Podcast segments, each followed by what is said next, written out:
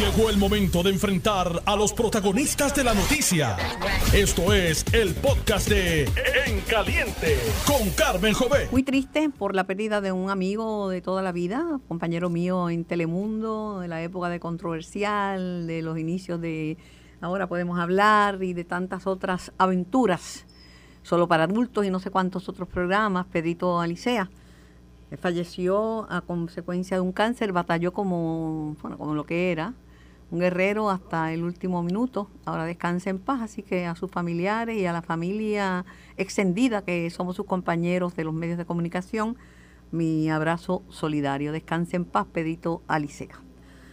Muy triste, muy triste su partida creo que no nos preparamos para decirle adiós a los amigos de nuestra generación, pero es ley de vida. Lo triste es que pues sufrió, porque el cáncer es una enfermedad terrible. Hay que enfrentarla y hemos adelantado muchísimo, pero no deja de ser eh, difícil esa, esa lucha. Me acompaña en esta primera parte del programa de hoy martes, ni te cases, ni te embarques, ni de tu familia te apartes, y esa sentencia se la doy para mi invitado, aunque la primera ya ya la hizo, ya se casó, pero no un martes. Em, está con nosotros el, hasta ahora, hasta hoy, comisionado electoral del Partido Popular Democrático. Sí, porque él lo había dicho, a mí no me sorprende, la me dice, pero ¿y cómo? Lo que me dijo hace bastante tiempo, cuando se habló de una elección presidencial, el licenciado Ramón Torre me dijo, bueno, esos cargos son nombrados por el presidente del partido, cargos como el de comisionado electoral y comisionado electoral alterno. Son de libre selección por parte del presidente y, y de libre remoción por parte del presidente. Ahora hay un nuevo presidente, el amigo representante Jesús Manuel Ortiz, pero Ramón no va a esperar a que, a que Jesús Manuel le diga que se vaya, ¿verdad? Él deja su posición después de una primaria bien cerrada.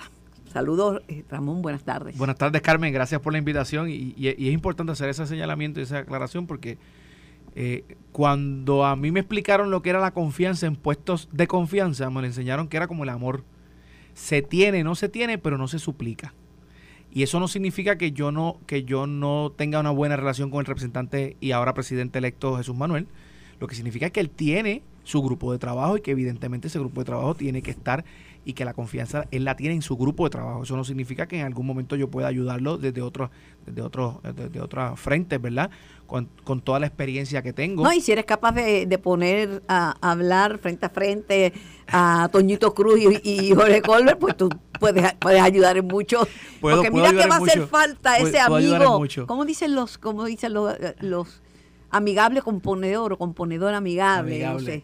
Pues, eh, así que, así que pues eso, eso quería aclararlo, ¿verdad? Porque mucha gente me ha preguntado, y si en efecto yo, mi carta de renuncia está, está puesta, pero distinto a otras cartas de renuncia, mi carta de renuncia es, se hace efectiva a la juramentación de mi sucesor o sucesora.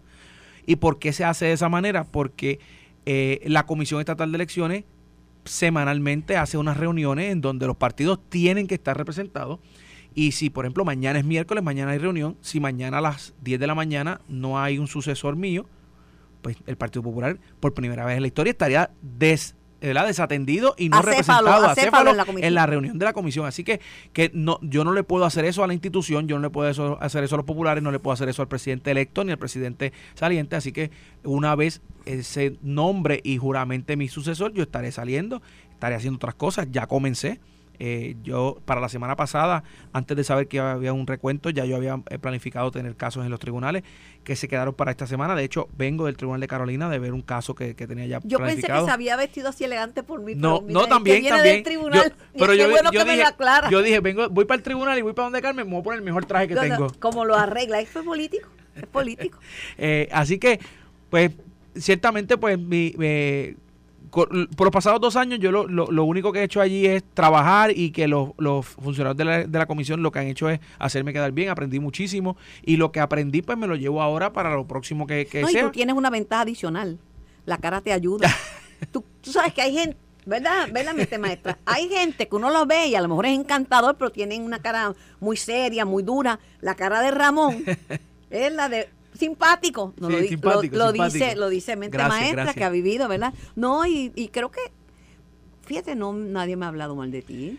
No, no, yo no, no, no tengo. No, no, levantas esas pasiones. No, no tengo, no levanto esas pasiones, pero ciertamente, pues, lo que, que se esté preguntando qué voy a hacer ahora, pues, me regreso a la oficina que la desatendí por dos años completos por estar full time. Yo, ¿verdad?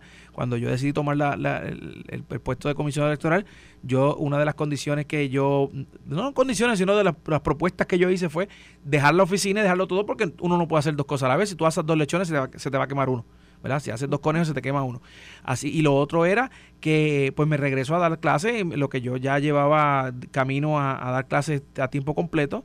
Eh, en este periodo solamente en la, Universidad en la Universidad Interamericana solamente pude dar uno o dos cursos por, por, por trimestre así que eh, para verano tengo, tengo que reunirme con, mi jefe allá para ver qué, curso puedo dar en, en agosto evidentemente voy a dar más cursos y, pues, ciertamente pues vuelvo a lo que me gusta, a lo que, a lo, me, me parece que no vas a tener un sucesor.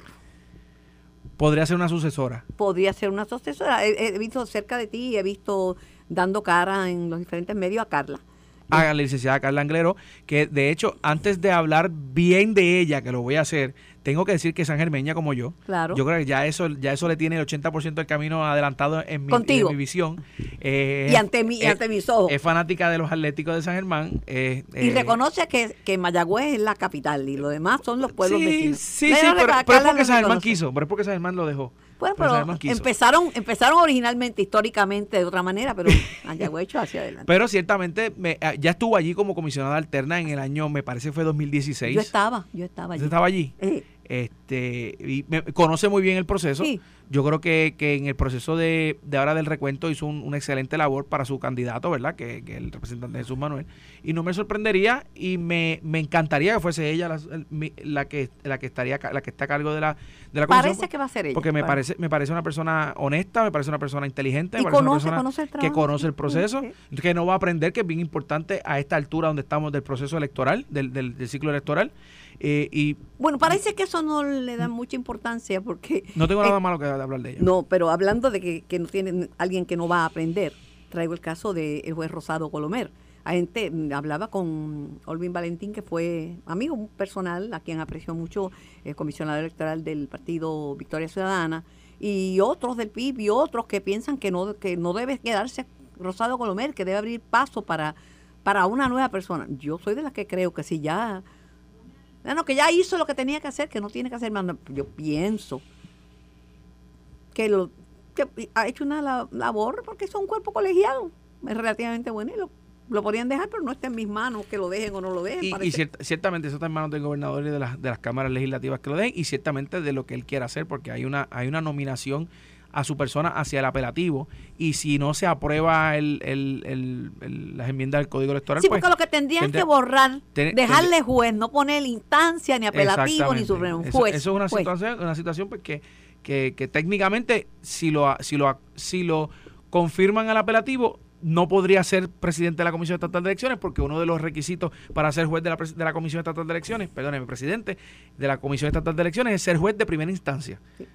Eh, Pero ahora hay una enmienda que le van a hacer ya juez, juez solamente. Pero mira, eh, le dicen pera, ¿verdad? En, en, los, en los gimnasios de boxeo también le dicen punching bag. Ya tú no vas a hacer punching bag, tú sabes, porque cuando yo oía, ¿por qué fue poca gente a votar? Ah, no, eso es los comisionados electorales que pusieron muy pocos colegios. Bueno, yo, yo no vi yo no vi fila en ninguno, ninguno de los colegios. No había fila. Yo, no había fila. No, había, fila. Y es que ¿Cuánto hacía que no se hacía una elección para... 29 años, de esta manera no se hacía...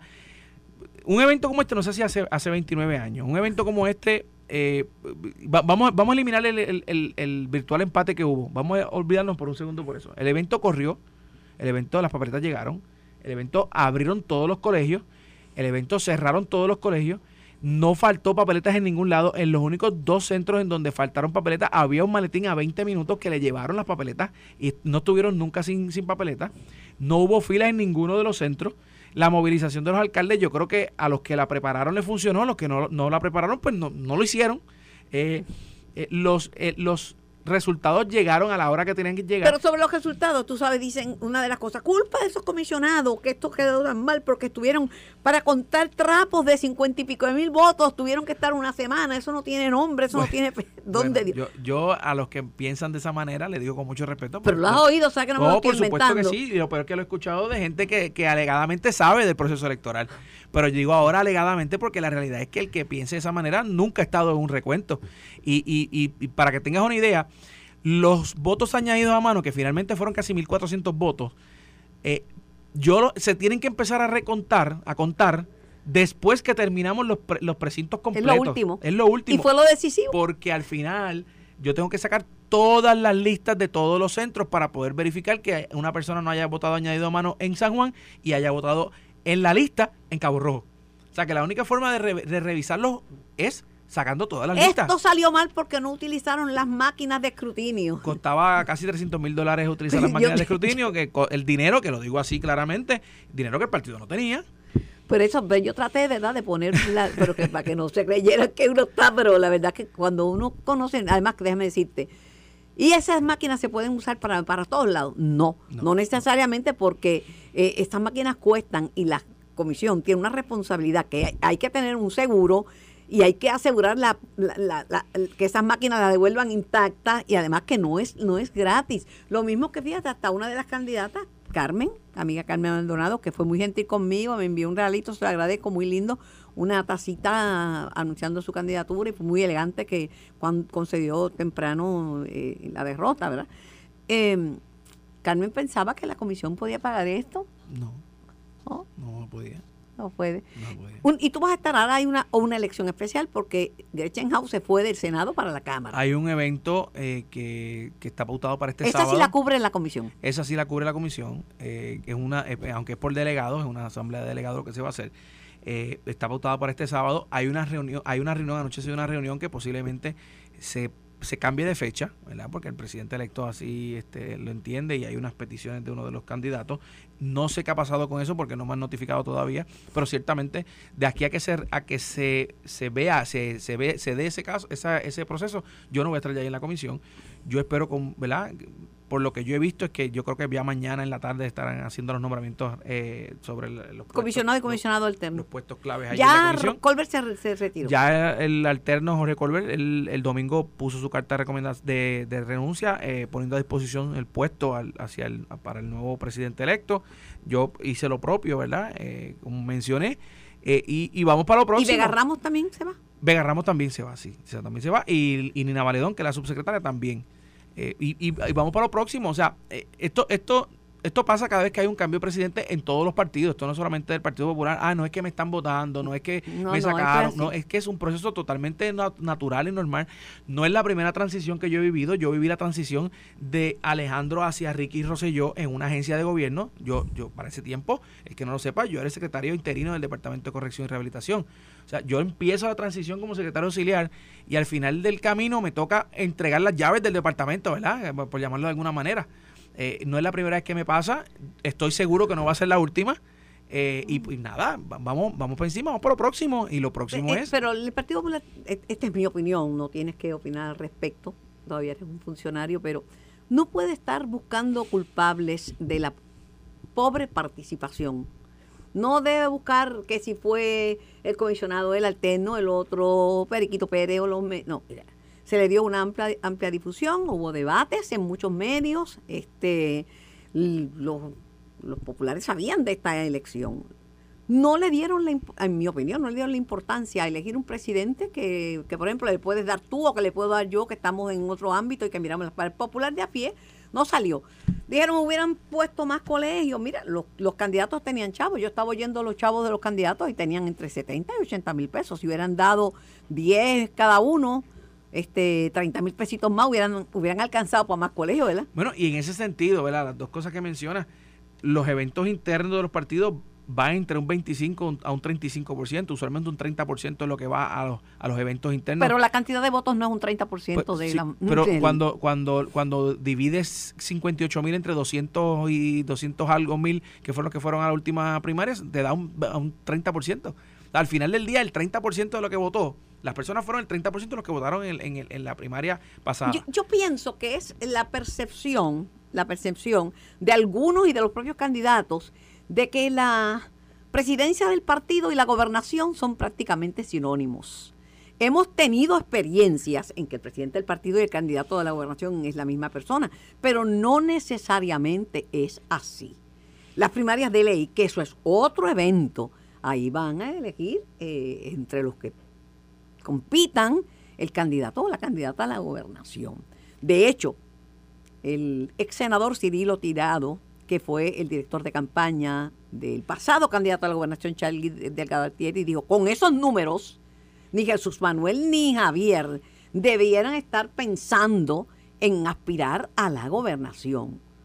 Porque eh, independiente si 60 son muchos o pocos, el 35, el 40 o el 50, cada uno obtuvo la mitad. Por lo menos él lo ve de esa forma, ¿verdad? El propio Juan Zaragoza, que fue uno de los que hizo la aclaración, de un momentito, voy a respaldar, voy a respaldar a Jesús Manuel, pero a Para este proceso, pero, aspiro todavía a la gobernación. Aspiro y, y, no, y fue más lejos, y no son las mismas características. Aunque a veces han sido las mismas, y yo difiero de Juan, porque hay veces que el presidente del partido y es el candidato a gobernador y tiene las mismas características que tuvo para la presidencia. Pero levantar las fuerzas del partido, levantar las finanzas del partido y la unidad del partido. En el momento en donde estamos, porque fíjate que el, presidente electo entra en un momento en donde, en, donde estamos en el verano, en el verano donde tradicionalmente la mayoría de las personas se va de, se va de vacaciones y, y, no, no le prestan atención a las situaciones políticas ni partidistas. Están bastante hartas de la política. Están bastante hartas de la política. En, un momento en donde el, partido cumple 85 años de fundado este 22 de julio próximo. Eh, en un momento dado en donde el ciclo electoral de la manera que yo lo veo, ya comenzó, porque ya las candidaturas abren el primero de diciembre conforme el código electoral, pero el partido tradicionalmente y por reglamento las abre 90 días antes, es decir, en Tres octubre, meses antes. En octubre. primero el partido abre candidaturas para ir recopilando la información, ir calificando los candidatos. Y se va sabiendo quiénes fue. Y ya se va, y ya todo el mundo empieza a cantarse para qué puesto va, porque la realidad es que queda poco tiempo. Donde la, ¿verdad? Así que me parece que, no, no digo esto en ánimo de, de, de de, mencionar que las cosas son malas, sino es que es, son unos retos mayores los que tiene el presidente electo, que ciertamente va a tener todo el apoyo del mundo. El mío lo tiene, el mío lo va a tener siempre. No solamente para ayudar dentro del partido. Yo he sido popular desde 1996, cuando no tenía todavía la edad para votar.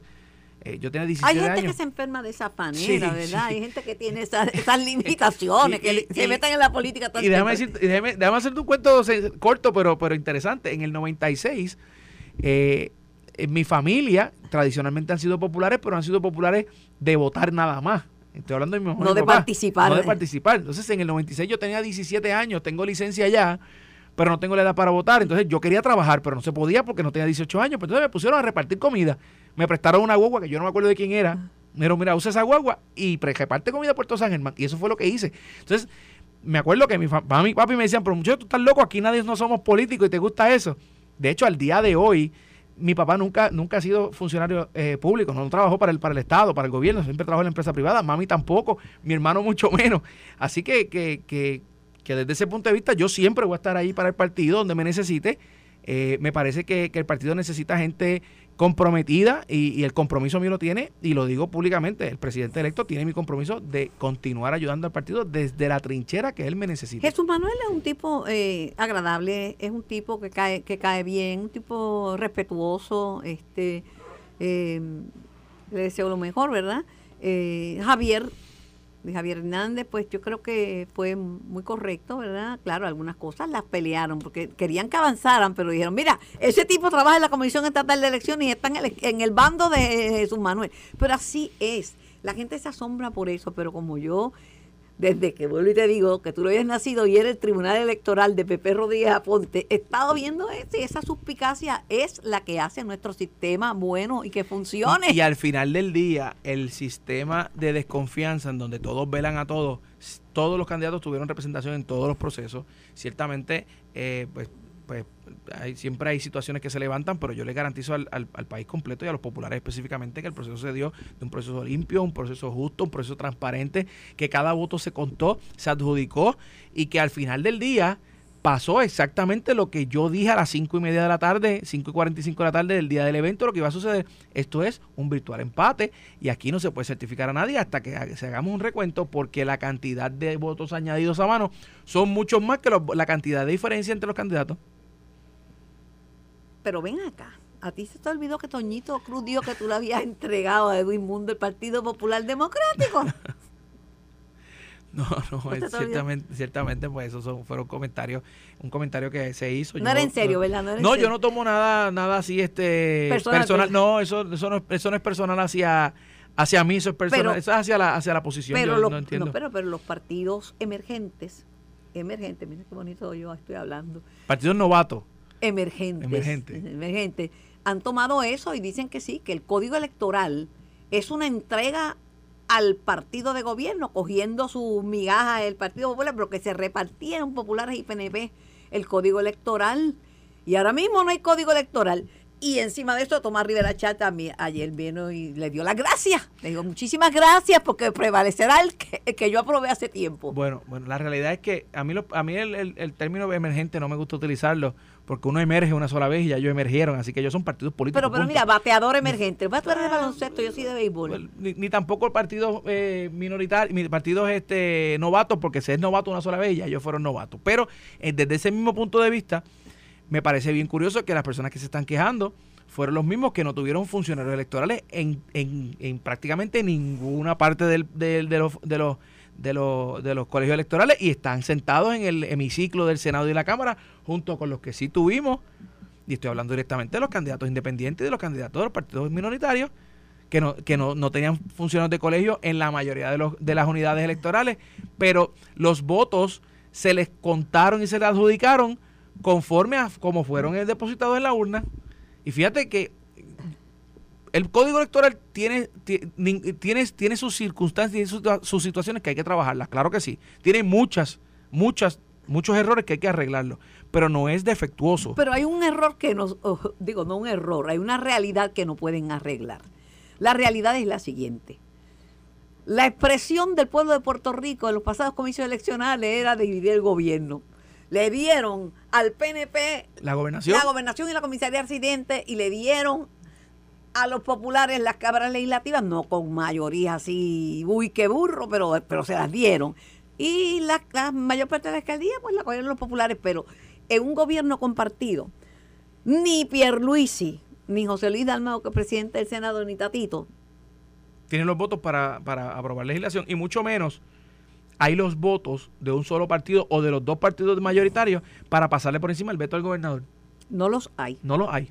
Y esa es una realidad que hay que traer ante la consideración, que no es lo mismo cuando están definidos y es el partido de oposición versus el partido de gobierno. Aquí todos son partidos de gobierno. Y, lo que no puede pasar es que esa realidad que estamos discutiendo aquí se obvie acomodaticiamente para llevar un mensaje Pero tú crees que eso no, no es obvio, que está ahí, que hay, que, hay un gobierno compartido, preguntarle sí, cómo era. No, por, supuesto, eh, claro que es obvio. Lo que pasa es que, que los partidos minoritarios no lo traen a la discusión acomodaticiamente para hacer, para hacer creer que esto es un botín de guerra que nos estamos llevando los populares PNP. No, lo que sucede es que para poder aprobar y para poder mejorar la legislación, que ninguna legislación es perfecta. Si no es un tranque gubernamental. Por supuesto, y no, eso es lo que no podemos tener. Pero vuelvo y te digo que Tomás Rivera Chá, que se le cruzan las espuelas, ayer estoy entrevistando y me dice, ay, yo quiero agradecerle, agradecerle que me van a aprobar mi código electoral, que yo lo van a, porque si no aprueban este, Puerto Rico no se puede quedar sin código electoral.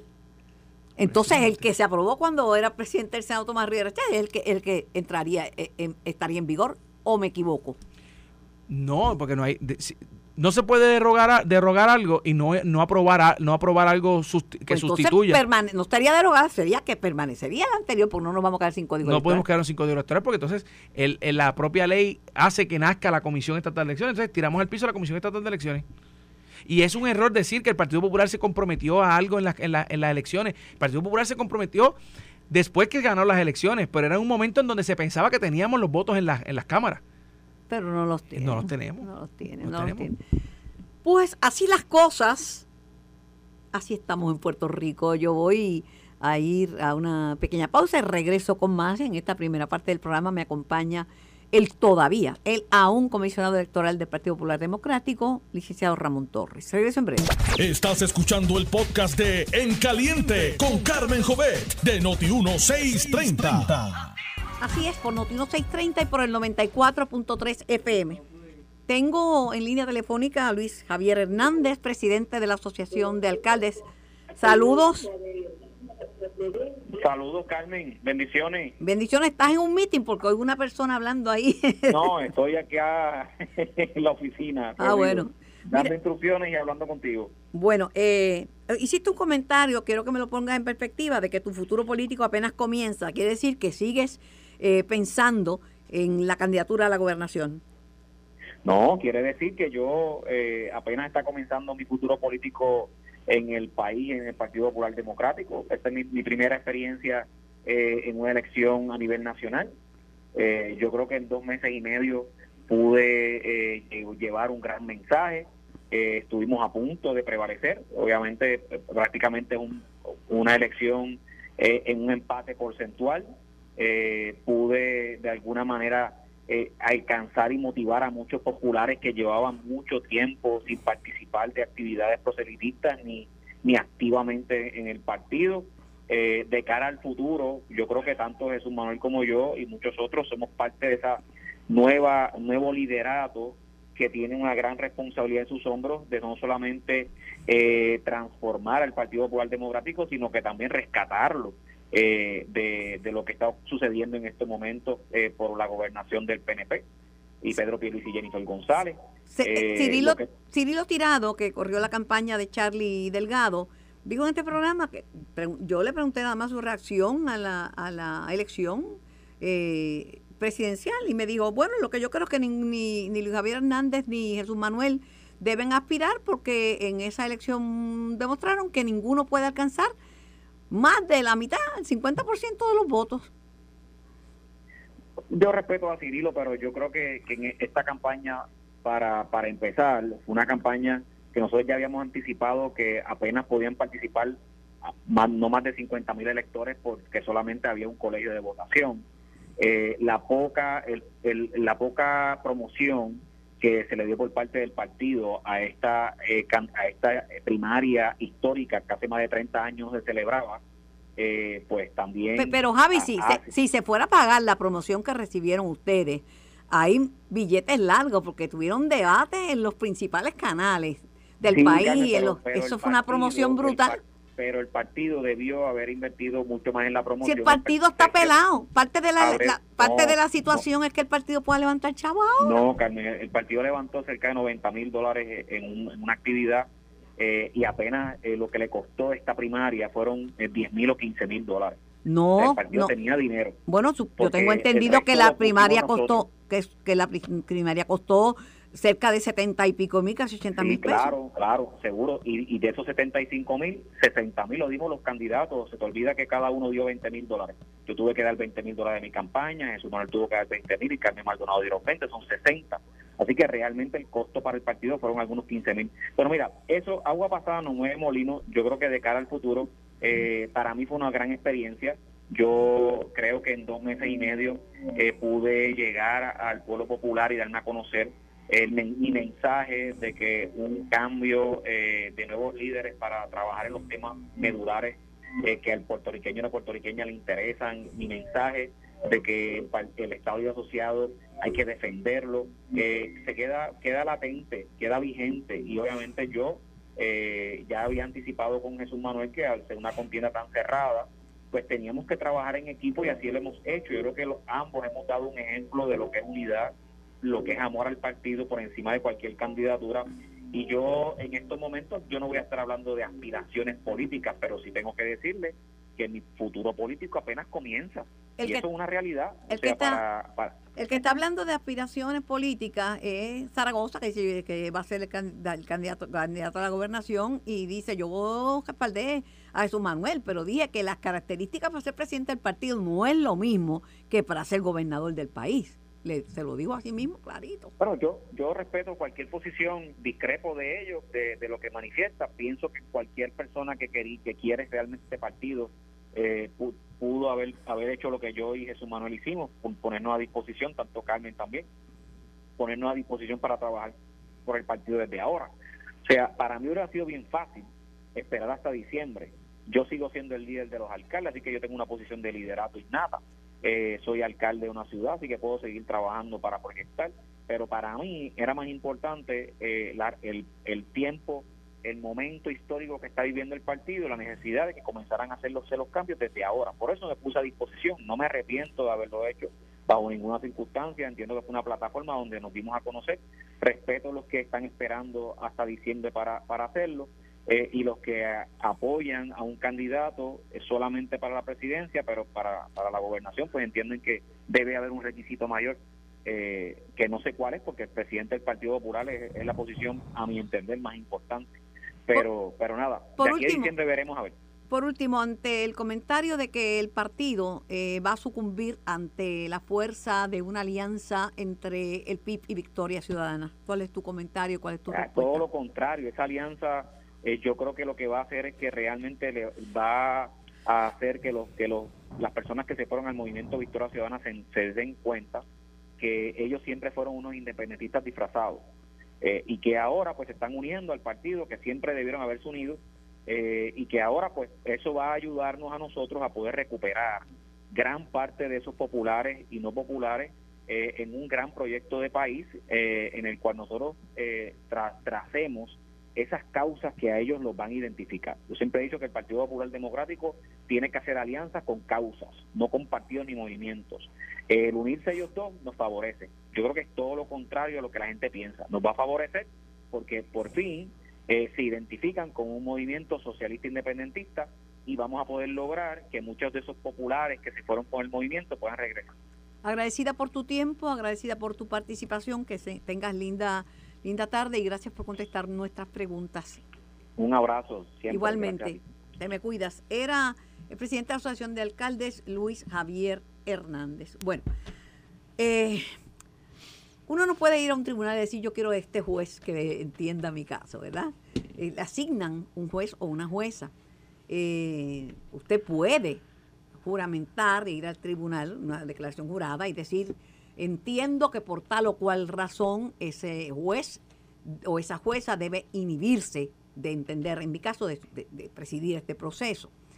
Eso ha pasado en el caso de Mariano Gales, los abogados que la representan, el licenciado Andreu Fuentes y el licenciado Torres Viada, pues fueron al tribunal, fueron primero a instancia, eh, le dieron la razón a la jueza administradora de tribunales de que la, la jueza Iraida Rodríguez Castro no tenía que inhibirse no tenía que inhibirse de participar en el caso porque nunca estuvo en contacto directo con la prueba del mismo. Pero fueron al tribunal apelativo. Y en el apelativo, pues, también sufrieron otro revés porque, bueno, se anticipaba que contestara lo mismo que había dicho la jueza administradora en instancia. Ahora tienen la oportunidad de ir al Tribunal Supremo procesalmente sí tienen la oportunidad de ir al Tribunal Supremo en una en un cerciorario, una revisión de esa determinación. Me parece que no tiene mucha mucha mucha expectativa de poder lograr eso porque ya el apelativo le, dio un, no lugar, ¿verdad? A ese, a ese proceso, porque la única razón por la que pudieran ir porque fuese un, un claro, eh, una clara, una fractura al derecho totalmente tan, tan, tan, tan amplia y tan grande que fue que el apelativo no vio eh, que, el Tribunal Supremo intervenga. No creo que eso vaya a suceder.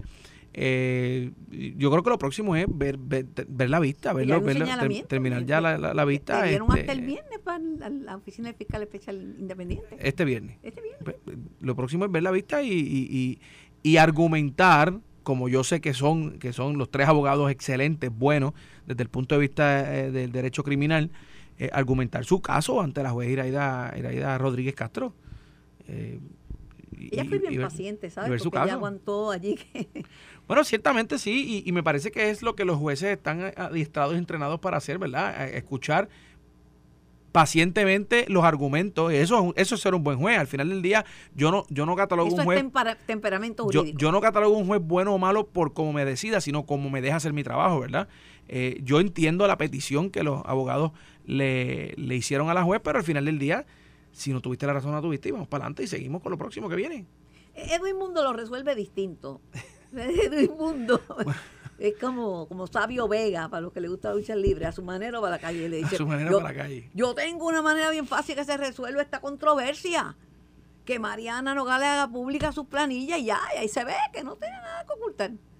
Bueno, eso es una forma de verlo, pero ciertamente Edwin lo, lo deja desde un punto de vista. Yo lo doy desde el punto de vista, yo, yo sigo siendo abogado y ahora más que me empiezo nuevamente, ahora más que me empiezo, empiezo nuevamente a, la, litigación y la litigación criminal, que es lo que me gusta.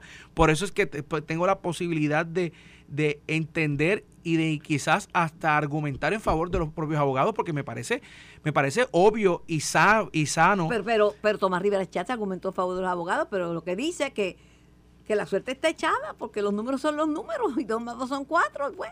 Y, y entonces, pues, de, acuerdo al, código de rentas internas, tú no puedes decir, pues, eh, se me olvidó tal cosa. Pero al final del día, eso le corresponde a la juez determinarlo. Claro, Y le corresponde determinarlo después de ver, de ver la situación. Y me parece una barbaridad. Y me parece que no debe este, estar en el, en el ordenamiento jurídico y que hay que enmendarlo, que aquí se pueda erradicar caso, cargos por declaración jurada. O sea, para que tengan una idea, la juez se lleva la declaración jurada que el fiscal le da, la lee y viene con su determinación. No te da la oportunidad de defenderte como, como, como acusado. Yo creo que eso no debe, eh, no debe existir en ningún lado. Esos son vestigios de cuando esto era en cuartos oscuros y se hacía lo que decía el juez y punto y se acabó. Pero no por eso significa que yo no crea que ahora tienen la oportunidad de hacer las argumentaciones que quieren hacer y que ciertamente me parece que hicieron muy bien su trabajo, me parece que la juez hizo muy bien su trabajo, me parece que les permitió hacer bien el trabajo y que, y que al final del día decida. ¿verdad? Pero al final del día no todo el mundo tiene la razón. Por, por supuesto. Eso, eso, es algo que, eso es algo que yo aprendí ahora siendo comisionado, que no todo el mundo tiene la razón y que no todo el mundo, aunque parezca que la tiene, eh, este, el argumento puede tenerla. Así que yo, yo, no quisiera estar en, los zapatos de ningún juez que tenga que decidir una cosa así. Me, me prefiero estar del lado de, de, de, la, de la defensa, de estar argumentando en favor del, del que está acusado, ¿verdad? pero es por algo particular. Pero al final del día me parece que esto se va a tener, terminar viendo y que la juez va a tener que adjudicar y, y, va a tener que determinar si existe o no existe causa. Que políticamente le va a afectar a la representante Mariana Nogales porque si la juez determina causa va, va, a haber un fichaje, va a haber una fianza, va a haber un proceso. No sé si ya políticamente le afectó porque ella reconoció la omisión de información en el informe de ética gubernamental, ella misma eh, lo admitió ante la Comisión de Ética de la Cámara, que no ve los, mismos, los, mismos hechos, ¿verdad? Este, esto lo están viendo desde el punto de, evasión contributiva, pero en la Cámara ella aceptó una multa. Lo que pasa es que al haber una, una determinación de causa y un, pleito pendiente, probablemente la Comisión de Ética vuelva nuevamente con un informe, porque aquí hay cargos adicionales a los que, a los que inicialmente se habían investigado y, y, bueno, estando acusado a Luis Frainachi de Ponce lo, lo, expulsaron de la Cámara, fueron un proceso de expulsión que al final y al cabo él terminó renunciando para evitar la expulsión y salió absuelto en el caso. Más atrás en el tiempo, Nicolás Noguera, el senador Nicolás Noguera, fue expulsado del Senado, que fue el único voto a favor de que no lo expulsaran fue el del mismo y salió absuelto en el caso en el caso criminal. ¿Contra el Seguro Social? Contra el Seguro Social. Así que nada impide, ¿verdad? Son dos arenas distintas, son dos cuantos distintos y en el, y en el juicio político, en la mentalidad política del país, de sus, de sus pares, que son los representantes, ciertamente una determinación de causa va a pesar muchísimo. Eh, así que, pues, me, me parece que, que, al final del día, este eh, los abogados han hecho su trabajo y que, y que lo continuarán haciendo en el proceso. En, el, en, el, en una columna de opinión, el amigo Díaz Olivo, que también es profesor de, Derecho, y maneja el tema de, de las finanzas muy bien, porque yo creo que enseña Derecho contributivo. contributivo, el CPA también. El CPA, el CPA, de Morovis, Puerto Rico. Eh, habla de las inconsistencias y lo que pues señala, ¿verdad? Que, que, cuando se pone la vara muy alta hay que tener mucho cuidado. Pero por otro lado, trae a colación que el Partido Popular le está dando tiempo, demasiado tiempo a personas como eh, el alcalde de Trujillo Alto, como el alcalde de, Ponce, cuando ha pedido, no le dio tiempo a, Héctor O'Neill con, la, la querella de la muerte policía, ya le están diciendo, votenlo y sáquenlo, que ese es un corrupto. Esas son este dos circunstancias bien, bien difíciles y duras que el presidente electo va a tener que trabajar sobre ellas y nuevamente menciono lo mismo, en, en el ámbito legal, presunción de inocencia tienen, pero en la arena política no hay presunción de inocencia y que al final del día eh, van a afectar políticamente a ellos como individuos y a la colectividad como, ¿verdad? como, como, como, como partido político, porque evidentemente eh, eh, el, Partido Popular a través del tiempo ha, dependido y dependemos de personas que no son populares que voten por el Partido Popular. Y personas que no son populares que votan por el Partido Popular se ven afectadas por, este, por esta circunstancia, por esta situación. Eh, y, pues al final del día, nuevamente, el, que se afecta es el partido y, cada uno de ellos tiene que tener en, tiene que tener en su mente y tiene que tener como norte que el, cómo el partido se afecta menos. El que sigue adelante con sus metas y con su pasito es el candidato Juan Dalmau. Juan Dalmau está hablándole a la diáspora, está haciendo, supongo yo, nuevas alianzas con la diáspora. buscando votos por allá, los votos ausentes y los votos este por correo que tanto critican, lo está buscando. lo único es que si no pueden votar allá y acá. Eso sí. E, eso, eso, eso es el único problema, no pueden votar en dos lados, en dos jurisdicciones. Eh, nada, pero vamos a ver, vamos a ver qué pasa. Eh, ¿Qué le deparará el futuro al Partido Popular Democrático? Ganar las elecciones. Ganar las elecciones. Te, lo canté hoy. Ajá. Bueno, está bien, lo, cantaste, lo que faltan son los votos, por lo demás no, falta, no falta mucho más. más que, que llegue el día y contar los votos. Bueno, yo voy a hablar también con el con el Partido Nuevo Resista. El representante Che Pérez está por ahí, ya está esperando su turno al bate para, venir a, compartir con nosotros, porque hay muchas cosas pendientes. Y vamos a hablar también con Zaragoza. Zaragoza habla de la ley de la ley 22 que van a sufrir modificaciones, que va a experimentar modificaciones para que los puertorriqueños puedan puedan también pues, acogerse a los beneficios que la ley que la ley trae. Gracias, Ramón. Gracias, Carmen, por la invitación. Y está con nosotros el representante progresista Che Pérez. Che, aquí de este lado. Buenas tardes, parece que ahí anunció. Buenas tardes, saludos a Ramón. Eh, Ramón anunció el triunfo del Partido Popular Democrático. Nos vemos, Ramón. Ah, le dice que, dice que le va a ganar el PNP. Se, vale soñar, pero la realidad es otra. En 2024 el PNP revalida y contundentemente. Bueno, ahí estaba hablando tu primo hermano por parte de padre, Quiquito Meléndez, que dijo que lo que se ve no se pregunta cuando le preguntaron si iba a haber primaria. Dijo, Jennifer está escuchando al pueblo, el pueblo habla y ella obedece. Y entonces dice, entonces va a haber primaria. Y dice, bueno, lo que se ve no se pregunta. Tipo, Juan Gabriel tiró a esa Quiquito. ¿Se puede hacer la apreciación? No, yo, entiendo que no. Eh, a la gobernación, pues vamos a seguir con nuestro gobernador Pedro Pierluisi y eh, Jennifer González continuará siendo nuestra excelente comisionada residente. Esta, esta elección presidencial, me dice Luis Javier Hernández, presidente de la Asociación de Alcaldes, que tanto Carmen Maldonado como Jesús Manuel y él, que han contribuido a avivar el partido y a unir el partido. Que el partido, en vez de estar eh, menos fortalecido, está más fortalecido después de esa elección. bueno, yo, yo, creo que obviamente el Partido Popular tiene un serio problema. Eh, el asunto del vacío ideológico que hay, obviamente eh, continuamente queda más desenmascarado de lo que somos. Somos una colonia y ellos han eh, defendido eso por... Ahorita escuchaba que ya van casi 85, años, y 70 tratando de, redefinir lo que va a ser el, nuevo, la nueva versión del, pacto este que no hay, que no hubo y que nos mantiene bajo los poderes plenos de un Congreso donde no tenemos representación ni tampoco podemos coger el, el, el presidente de los Estados Unidos. Yo no veo forma como uno pueda desarrollarlo, todavía lo tienen allá, pero yo creo que escuchando también las expresiones, el, la entrelínea o el, el que puedes palpar cuando eh, uno de los aspirantes hace un ratito estaba aquí contigo en entrevista, yo ese tono a mí no me huele mucho unión. Yo yo creo que por el contrario, yo creo que ahora esto eh, sigue creciendo la contienda de cara a un proceso de primaria de ley donde habrá quizás pues tres o cuatro personas aspirando. Recuerda que habían dos que estaban ya afuera. El, presidente del Senado eh, esperando a ver qué pasaba la cosa. Y Zaragoza, este, que, todo el tiempo decía, bueno, tú aspiren y yo te respaldo a ti, pero después voy yo. Para presidencia. Hasta ahí eres bueno. Así que yo creo que eh, esto apenas empieza y, y, basta con escuchar las expresiones de cada uno de ellos. Eh, Así que eh, hay un gran reto que tiene el amigo Jesús Manuel también en, su presidencia, en, su presidencia, que apenas comienza, pero, sin duda alguna son muchos. No, claro que no.